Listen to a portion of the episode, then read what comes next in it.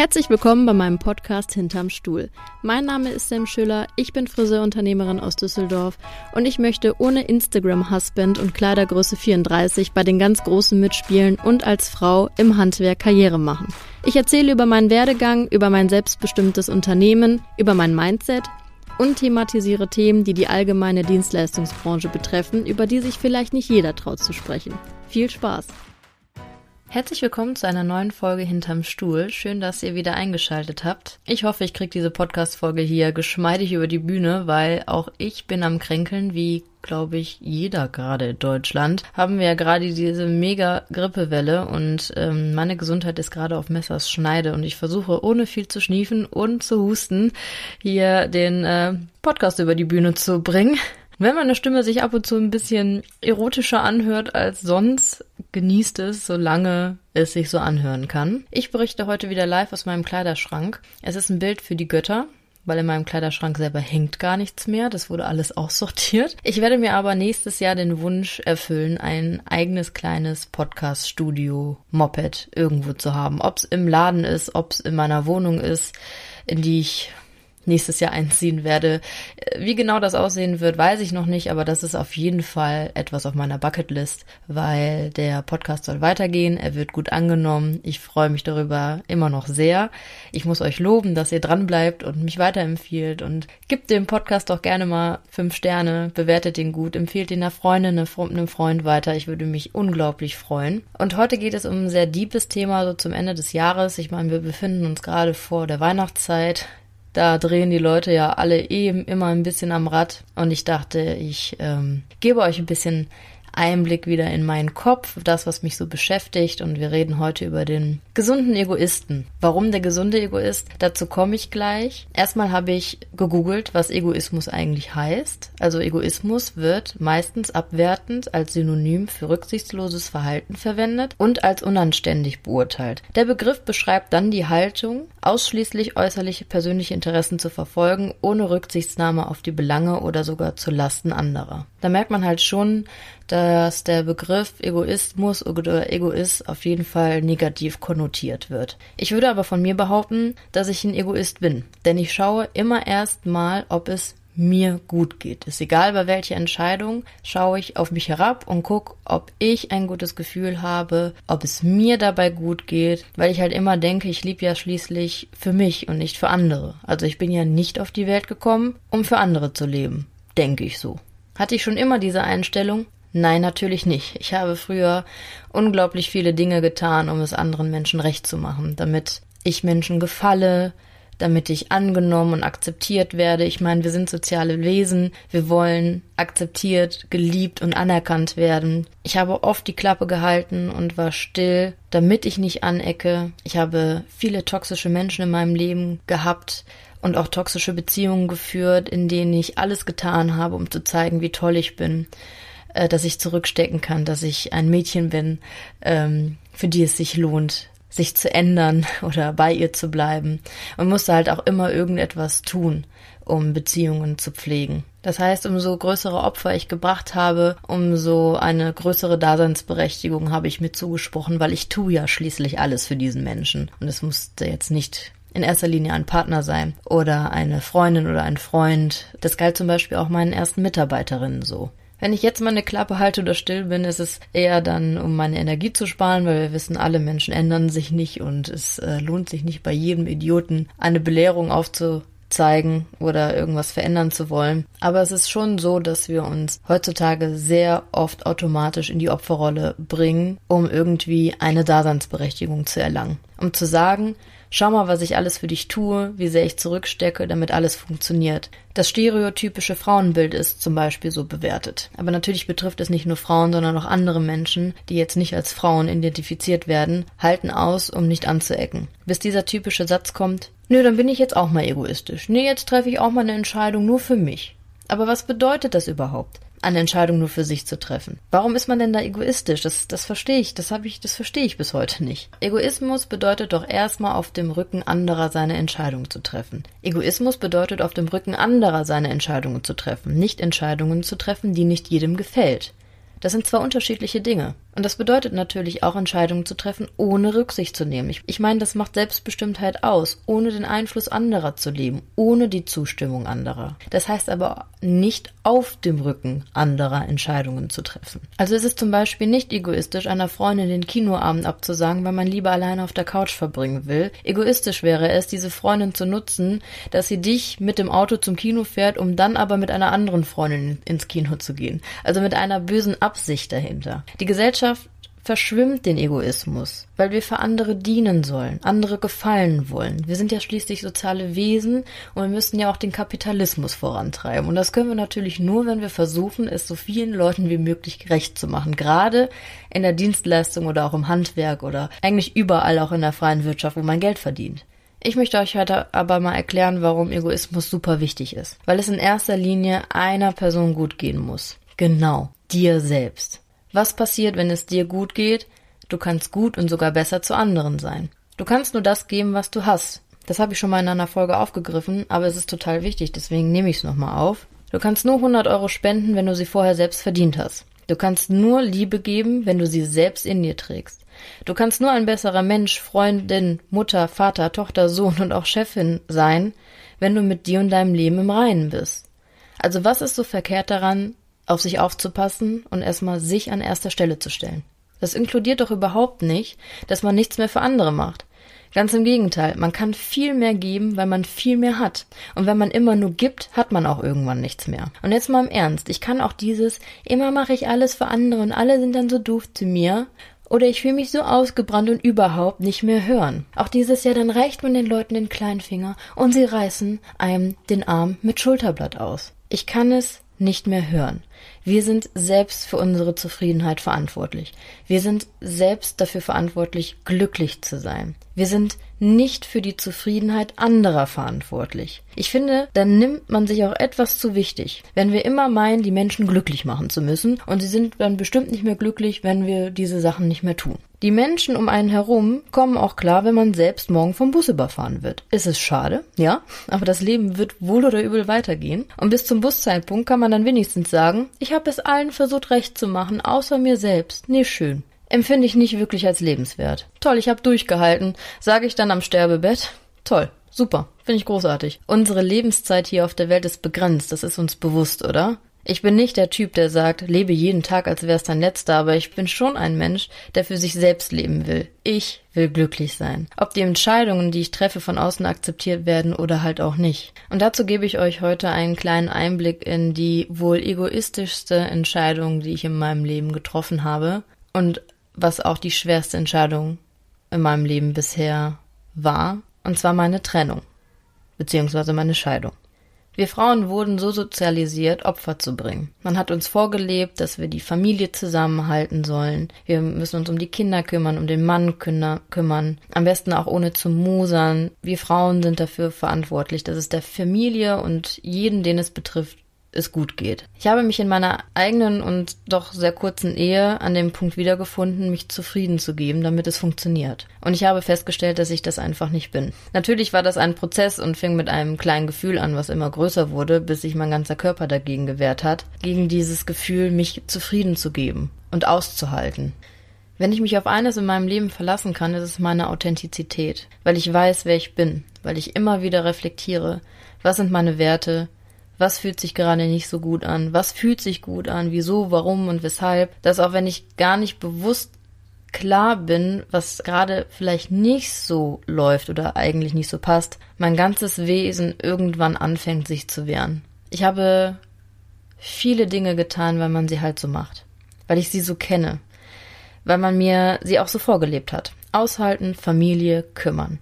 Da ist keiner dran schuld, aber es fühlte sich halt alles vertraut an, weil ich so sozialisiert wurde. In meiner Familie sind die Frauen alles sogenannte Powerfrauen, auch wenn ich jetzt nicht der größte Fan dieses Begriffes bin. Aber sie haben immer alles geregelt, für alles eine Lösung gefunden, fühlen sich viel angenommen, waren immer sehr flexibel mit ihren Erwartungen und haben aber trotzdem auch viel ausgehalten. Es sind nicht schlimme Dinge, ich möchte das gar nicht überdramatisieren, aber trotzdem haben sie an einigen Punkten ausgehalten. Und Rückblickend habe ich mich genau an demselben Punkt wiedergefunden, nur dass ich ein Mensch bin, der, wenn er aushält, krank wird. Und ich habe mich natürlich auch darin wiedergefunden, weil es sich vertraut angefühlt hat. So habe ich geheiratet, ein Kind bekommen, bin in die Vorstadt gezogen mit Klettergerüst im Garten. Und ich habe den goldenen, stereotypischen Jackpot gelebt, den man mit Anfang 30 gesellschaftlich haben sollte. Alle fanden das toll.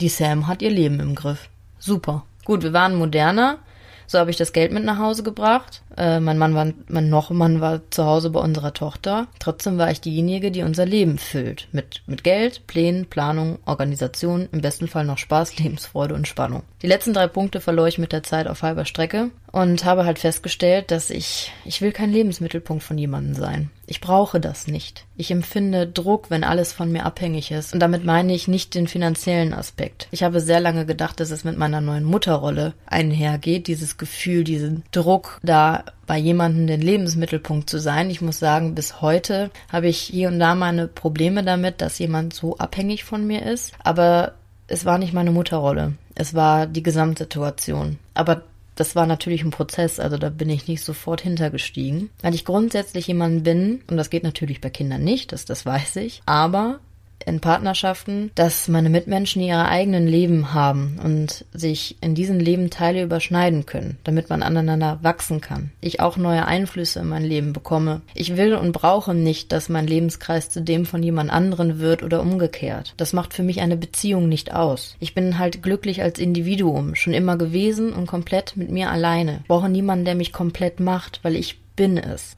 Und ich bin bis heute der Meinung, dass ich liebe dich, weil ich dich brauche, nicht das Erstrebenswerte ist. Für mich ist es erstrebenswert zu sagen, ich brauche dich, weil ich dich liebe. Weil auch nochmal, das hatte ich auch schon mal angesprochen, ich keine Beziehungen auf Bedürfnisse aufbauen möchte, weil es für mich nicht das Wahre ist. Jeder Mensch, den ich in meinem Leben habe, habe ich mir ausgesucht, weil ich ihn in meinem Leben haben möchte und nicht, weil er irgendwas in mir triggert oder irgendein Bedürfnis von mir befriedigt ein Ego-Bedürfnis, die Bedürf das Bedürfnis nach Anerkennung, nach nicht alleine zu sein zum Beispiel oder ähnliches.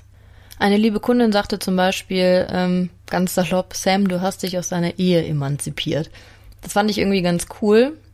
Dem muss ich auch zustimmen, obwohl ich glaube, dass ich schon immer zu emanzipiert war für eine Ehe, aber ich das selber nicht so gesehen habe oder nicht richtig hingucken wollte. Also kann man sagen, ich habe dieses Jahr die schwerste Entscheidung meines Lebens getroffen und auch die egoistischste, meinen unglaublich lieben und rücksichtsvollen Mann zu verlassen, der mich liebt und alles für mich tun würde, weil es genau das ist, was ich in meinem Leben nicht brauche, jemanden, der sich um mich kümmert. Selbst meine Mutter hatte auf der Hochzeit gesagt, endlich habe ich jemanden gefunden, der mich glücklich macht und sich um mich kümmert. Sie müsste sich jetzt keine Sorgen mehr machen. Sorry Mama, aber das war ja, vielleicht auch das Beleidigendste, was ich je gehört habe von, von dir. Ähm, mir ist durchaus bewusst, dass das nicht so gemeint war, aber ich habe so gedacht, ey, ich stehe auf eigenen Beinen, seit ich 17 bin. Um mich musste man sich schon sehr früh nicht mehr kümmern. Ich konnte schon immer besser alleine sein und mich selbst und mein Leben besser st alleine strukturieren, als für noch einen zusätzlichen Erwachsenen, der es eigentlich selber kann. Aber das sind halt die Prägungen. Hauptsache, du findest einen netten Mann, der sich um dich kümmert. Ja, habe ich, brauche ich aber nicht. Vielen Dank.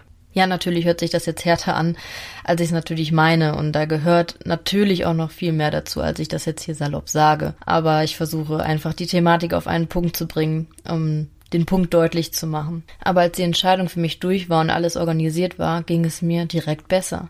Ich bin ein Mensch, der braucht es, alleine zu sein, um wieder zu meinen Energien zu kommen. Ja, auch weg von den Menschen zu sein, die ich liebe. Ich brauche das. Es ist für mich elementar. Ich war zwar schon immer ein Mensch, der seine Bedürfnisse gut kommunizieren konnte, aber wenn dein Gegenüber ganz anders ist, sich vielleicht auch vor den Kopf gestoßen fühlt dadurch, macht es die Thematik natürlich schwer. Weil ich bin jetzt kein Mensch, der sagt, ich brauche jetzt hier alle zwei Wochen Mallorca-Urlaub saufen, sondern Raum für mich, für mich alleine, alleine sein. Das ist natürlich in der stereotypischen Ehe mit Kind gar nicht so leicht umzusetzen. Empfand ich aber irgendwann als unterlassene Hilfeleistung. Jetzt habe ich drei Tage in der Woche nur für mich und es ist so großartig und es fühlt sich immer noch komisch an, wenn ich das einfach so erzähle, weil ich möchte damit aktiv niemandem vorm Kopf stoßen. Aber ich denke, vielleicht muss ich mich einfach trauen, das zu erzählen, damit sich andere Frauen vielleicht auch trauen, darüber zu sprechen, dass sie das brauchen, weil es nicht die Norm ist. Von uns wird immer erwartet, sei glücklich mit deinen Kindern, du hast sie dir so ausgesucht halte durch, guck, dass Mann, Kinder zufrieden sind, stell dich hinten an, stell deine Bedürfnisse hinten an, gib am besten Fall auch noch weniger arbeiten, damit du auch noch die Altersarmut vor der, vor der Nase hast und mach dich abhängig. Und das im Jahr 2022. Und ich war noch nie ein Mensch, der sich von irgendjemandem abhängig gemacht hat. Noch nie. Da ist natürlich die Entscheidung, mal abgesehen von der Emotionalität, objektiv einfach. Und ich weiß, dass es da Frauen gibt, die da nicht die Mittel und Wege zur Verfügung haben, ihren eigenen Weg da so zu gehen. Und das ist mir durchaus bewusst, dass ich da eine privilegierte Situation lebe. Und natürlich habe ich gedacht, ich wäre egoistisch, weil ich meiner Tochter die Familie wegnehme. Obwohl ja gar nichts Schlimmes passiert ist. Natürlich. Ich habe gehört, oh, dann ist sie ein Scheidungskind. Und keine Ahnung. Man muss ja auch immer alles so benennen. Man muss immer das so jedem einen Stempel draufdrücken aber dass die Ehe eigentlich eine Erfindung des Patriarchats ist, damit eine Frau auch immer nur einen Mann haben darf. Darüber denkt keiner nach, weil man lebt das ja schon so seit Jahren, dann ist es so richtig. Wir wissen das ja immer, Tradition hat ja seinen Grund, das wird nicht hinterfragt, deswegen machen wir das so. Und das war natürlich auch keine Entscheidung, die von heute auf morgen gefällt wurde. Aber definiert man Familie nicht auf seine eigene Art und Weise, ob Familie oder Partnerschaft oder Freundschaft, warum muss man da ein Muster leben? Warum muss man so leben, wie die Gesellschaft es gerne hätte? Wenn es doch anders allen damit geholfen ist und alle damit irgendwie zufrieden sind. Ich habe den besten Vater auf der ganzen Welt für meine Tochter ausgesucht. Wenn ich eins richtig gemacht habe, dann das. Und ich kann die beste Mama sein, wenn es mir gut geht. Und dafür muss ich schauen, was mir gut geht und auch Konsequenzen ziehen, auch wenn sie erst sehr, sehr, sehr schwer sind. Und ich kann auch nur ein Vorbild für meine Tochter sein, wenn ich ihr vorlebe, dass man sich nicht zufrieden geben muss. Ich habe mir irgendwann überlegt, was würde ich ihr raten an meiner Stelle. Und ich würde ihr oder ich hätte ihr geraten, genau das Entscheide dich für dich. Wenn du so nicht glücklich bist, musst du eine andere Entscheidung treffen und es ist vollkommen in Ordnung, seine Meinung auch mal zu ändern. Ich denke nämlich, auf Dauer zieht man dann irgendwann mehrere Leute in den Abgrund, wenn man nicht auf sich aufpasst. Und ich weiß durchaus, dass ich bei einigen da draußen auch die Frau bin mit den zu hohen Ansprüchen oder die Egoistin. Aber das ist vollkommen in Ordnung, weil ich lebe ja für mich. Und keiner in meinem engen Kreis würde mich als egoistisch sehen, weil ich da alles andere als das bin, weil ich sehr viel gebe, ohne etwas von mir selbst zu verlieren, weil ich einfach noch mehr habe, weil ich mich darum kümmere, dass es mir gut geht. Also es ist egal, worum es geht, ob im Privatleben oder im Berufsleben, man muss nichts aushalten. Man muss sich nicht zurückstellen, sich nichts gefallen lassen und man muss sich niemals zufrieden geben. Der wichtigste Mensch im Leben bist du selbst. Ja, auch als Mutter oder als Vaterfigur. Wir müssen uns nicht aufopfern, nicht permanent, wenn es um Kinder geht. Und deswegen muss ich das nochmal wiederholen. Ich merke, dass ich eine viel, viel bessere Mama sein kann, seitdem ich ausgeglichener bin. Mein Nervenkostüm ist nicht mehr so dünn. Ich bin sehr viel toleranter, entspannter und auch glücklicher. Weil auch meine Tochter hat eine glückliche Mutter verdient. Also mein Appell nach der Folge ist eigentlich zu sagen, lasst euch nicht einreden von gesellschaftskonformen Rollenbildern, was egoistisch ist oder was nicht, solange ihr keine bösen Absichten habt. Die Menschen werden immer nur das als egoistisch bezeichnen, weil es ihnen zu unbequem ist, wenn es nicht aktiv auf dem Rücken anderer ausgetragen wird. Und das ist der große Unterschied. Wir müssen lernen, uns vor Idioten zu schützen, die meinen, uns klein halten zu wollen, indem sie sagen, oh, du bist aber egoistisch, aber du bist ja und du bist ja und du bist ja. Weil das sagt nie etwas über sich selbst aus, sondern immer der, der Mensch, der es sagt. Wenn man weiß, was für ein Mensch man ist, was für, was für Werte man leben möchte, was einen glücklich macht, was einen nicht glücklich macht, dann muss man einfach nur in sein Bauchgefühl hineinfühlen und alles, was sich falsch anfühlt, verdient ein Nein. Wir müssen viel mehr Nein zu Dingen sagen. Und wenn ich ein Erfolgsrezept habe in meinem Leben, ist es Nein zu sagen. Nein zu Dingen, die sich schlecht anfühlen. Natürlich raff ich das auch nicht immer sofort. Das Leben ist ein stetiger Kreislauf von Prozessen, von Zyklen und von, von Lernprozessen. Aber früher oder später muss man zu den Dingen Nein sagen, die nicht zu einem passen, die einen kein gutes Gefühl geben, die einen nicht gut tun, die einem Bauchschmerzen machen. Sagt mehr Nein. Und es ist egal, was andere dazu sagen. Und ich kann von heute sprechen, dass ich ein Umfeld habe, was mir so wohlbesonnen ist. Ich habe niemanden mehr in meinem Umkreis, der mich klein hält, der mich kritisiert, der unloyal mir gegenüber ist oder Missgunst mir gegenüber äußert. Warum? Weil ich Nein zu schlechter Energie sage. Esoterisch ausgedrückt. Und es lohnt sich. Es ist anstrengend, aber es lohnt sich auf langer Sicht. Dann wird es auch nicht mehr anstrengend, weil alles, was man öfters tut, übt man und dann wird man noch besser da drin. Am Anfang fühlt sich's komisch an, man fühlt sich vielleicht auch wie der schlechteste Mensch der Welt, aber auch nur, weil es von außen so suggeriert wird. Aber alles, was sich gut anfühlt, kann nicht verkehrt sein. Wenn es jetzt keine Drogen sind oder andere äh, Missetaten, kann es nicht gut sein, wenn äh, kann es nicht schlecht sein, wenn es sich erstmal gut anfühlt. Das Leben ist zu kurz, verdammt nochmal. Ja, es klingt so esoterisch, ich weiß. Aber es ist doch so. Jeden Tag tickt die Uhr. Es sollte vielleicht jetzt nicht in mega Stress ausarten, aber es sollte uns bewusst sein, wofür wir leben. Ich finde es bemerkenswert, wenn sich die Leute immer für alle aufopfern, aber es ist wirklich das, was einen auf Dauer weiterbringt. Ich glaube nicht. Ja, vielen Dank, dass ihr auch heute wieder eingeschaltet habt ähm, zu der, ja, ich weiß, sehr kurzig, kurzig, kurzig, knackig Folge aber mit tiefen Einblicken in meinen Kopf und das, was mich beschäftigt. Ähm, vielleicht zum Jahresende habe ich den ein oder anderen Impuls zum Nachdenken gegeben. Ich freue mich über Feedback, ich freue mich auf eine Bewertung, ich freue mich über eine Weiterempfehlung.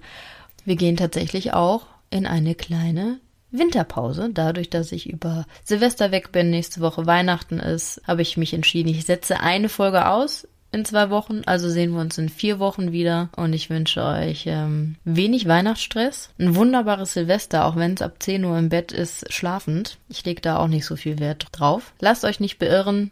Bleibt euch selber treu und äh, ja, schaltet dann in vier Wochen wieder ein. Guten Rutsch, frohes Neues. Somit verabschiede ich mich im Jahr 2022.